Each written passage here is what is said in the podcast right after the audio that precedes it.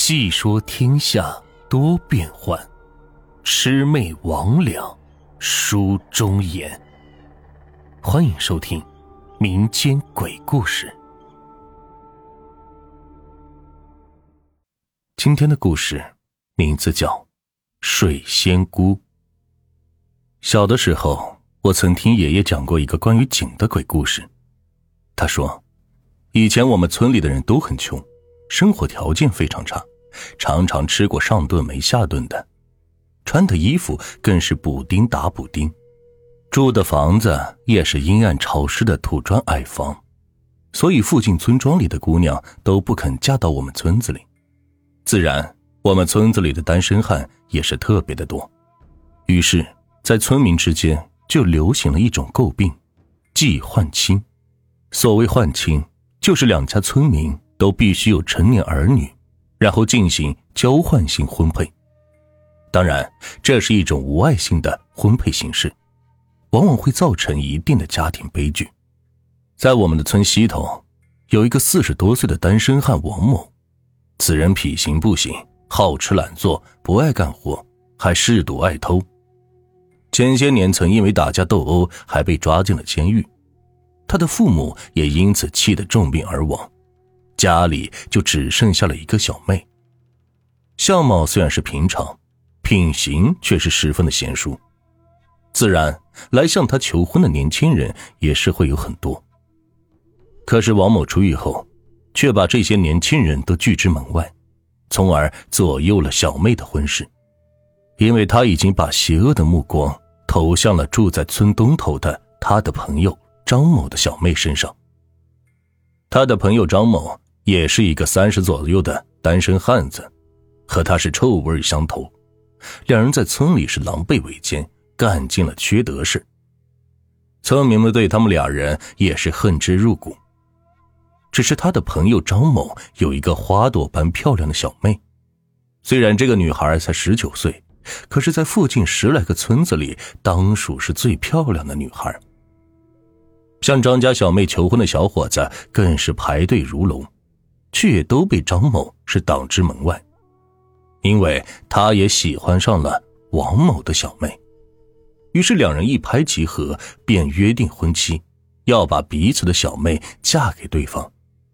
在我们农村有一句俗语：“家中无双亲，长兄为大。”王某的小妹性情温顺，自然事事都会听从王某的安排，纵然眼前是火海，他也会跳下去。张某虽有双亲，却事事都听从张某之言，自然是不会反对此事。可是张某的小妹却誓死不同意嫁给王某。到了约定的婚期之日，王某便迫不及待的把小妹送进了张家后，并和张某用绳子捆绑住张某小妹的手脚，强迫性的把她弄到了自己的家里。当时并没有村民去参加他们的婚礼，都感叹这张某的小妹。是一朵鲜花插在了牛粪上。当晚天气突变，雷雨交加，万物同哀。村民们都知道张家小妹的性情刚烈，宁为玉碎也不可为瓦全，所以都很担心她今晚的处境。再说王某，由于把张家小妹弄到了家里，就异常的兴奋，独自是喝多了点酒。借着酒劲儿，他就猴急似的扑向了正在捆绑着手脚躺在床上的张家小妹。张家小妹是奋力反抗，情急之中，她居然挣脱了绳子的捆绑，跳下床去，推开了房门，直奔进风雨里。王某见势不妙，也奔进风雨里，去追赶张家小妹。可是夜色漆黑，风雨愈急，哪里还有张家小妹的影子？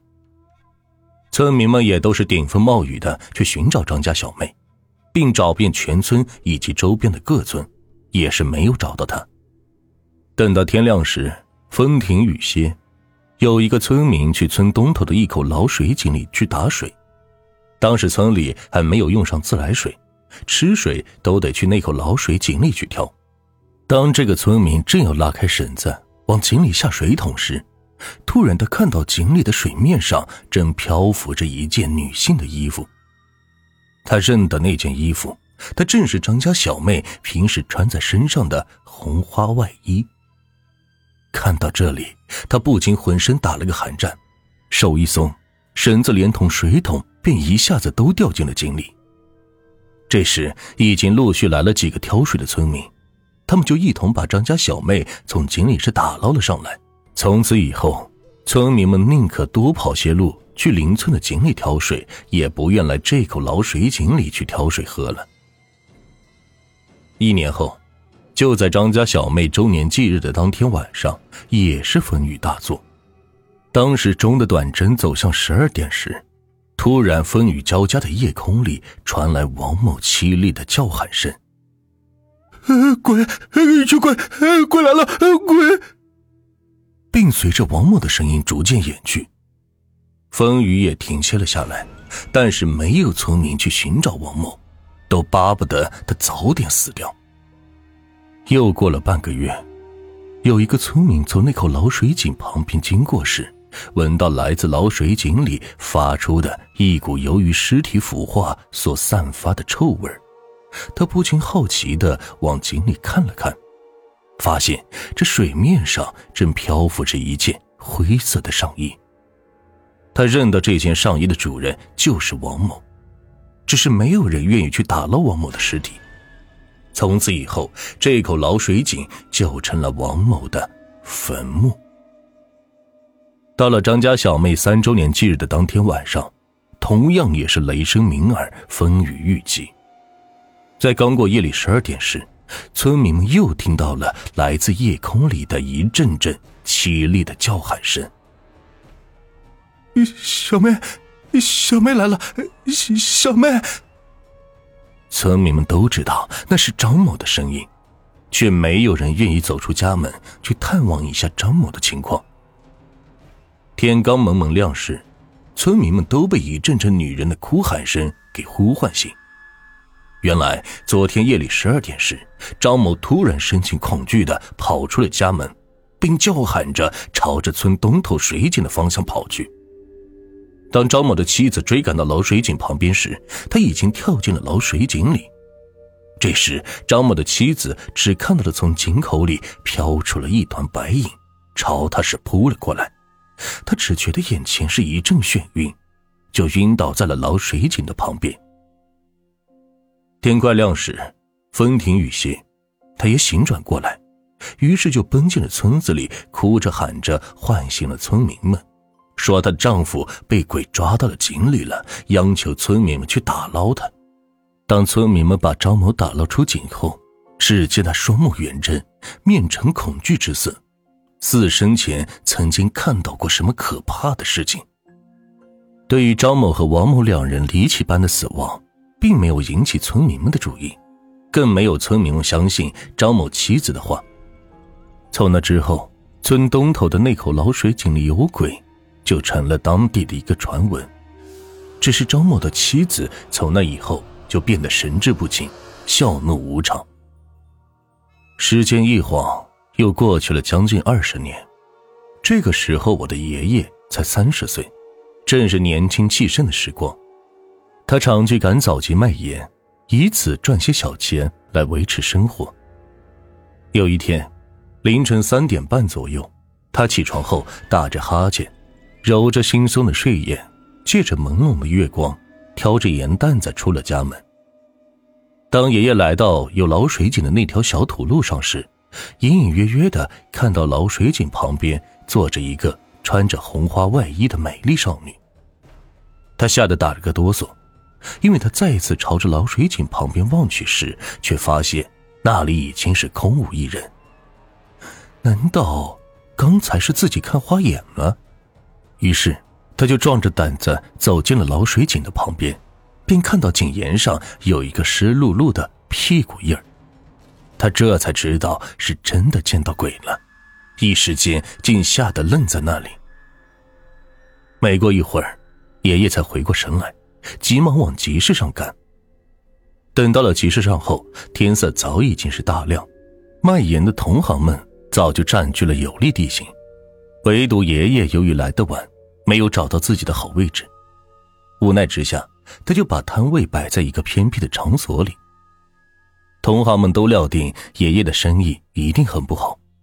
可是让人出乎意料的是，来买盐的人都是争相抢购，也不和爷爷讲价，约有一袋烟的功夫就卖光了担子里的盐。而在此期间，其他卖盐的摊位上都是无人光顾。爷爷那个乐的，本体都高兴了。每当爷爷回想起这件事情，仍感到是不可思议。他总是逢人便说：“我这一辈子的生意一定会很好，因为有水仙姑在暗中保佑我。”后来，爷爷的生意果然一直都很好，他也没有因为见到井中的女鬼而短命。相反，他是村里的老寿星，一直活到了九十三岁才逝世。前几年的一个夏天。村子里有一个五岁的小男孩去老水井旁边玩耍，结果不小心是掉进了井里。一个小时后，村民们才发现他，都认为他一定会被井水给淹死了。那口井是深不见底，纵然成年人掉下去也会九死一生，更何况是一个小孩呢？可是让人感到纳闷的是，当村民们把他打捞出来的时候，他仍旧安然无恙的活着。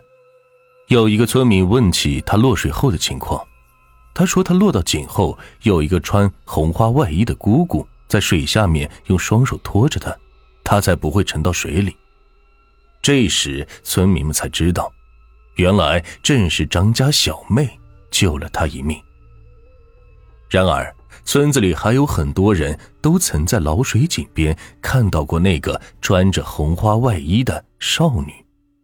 他们也都受到过他暗中的保佑，于是村民们都亲切地称她为水仙姑。每逢过年的时候，都会去老水井边去祭拜她。只是像王某、张某般的恶人，都害怕那口老水井，唯恐被水仙姑给抓进去。很感谢听众朋友们一直以来对暖玉的支持。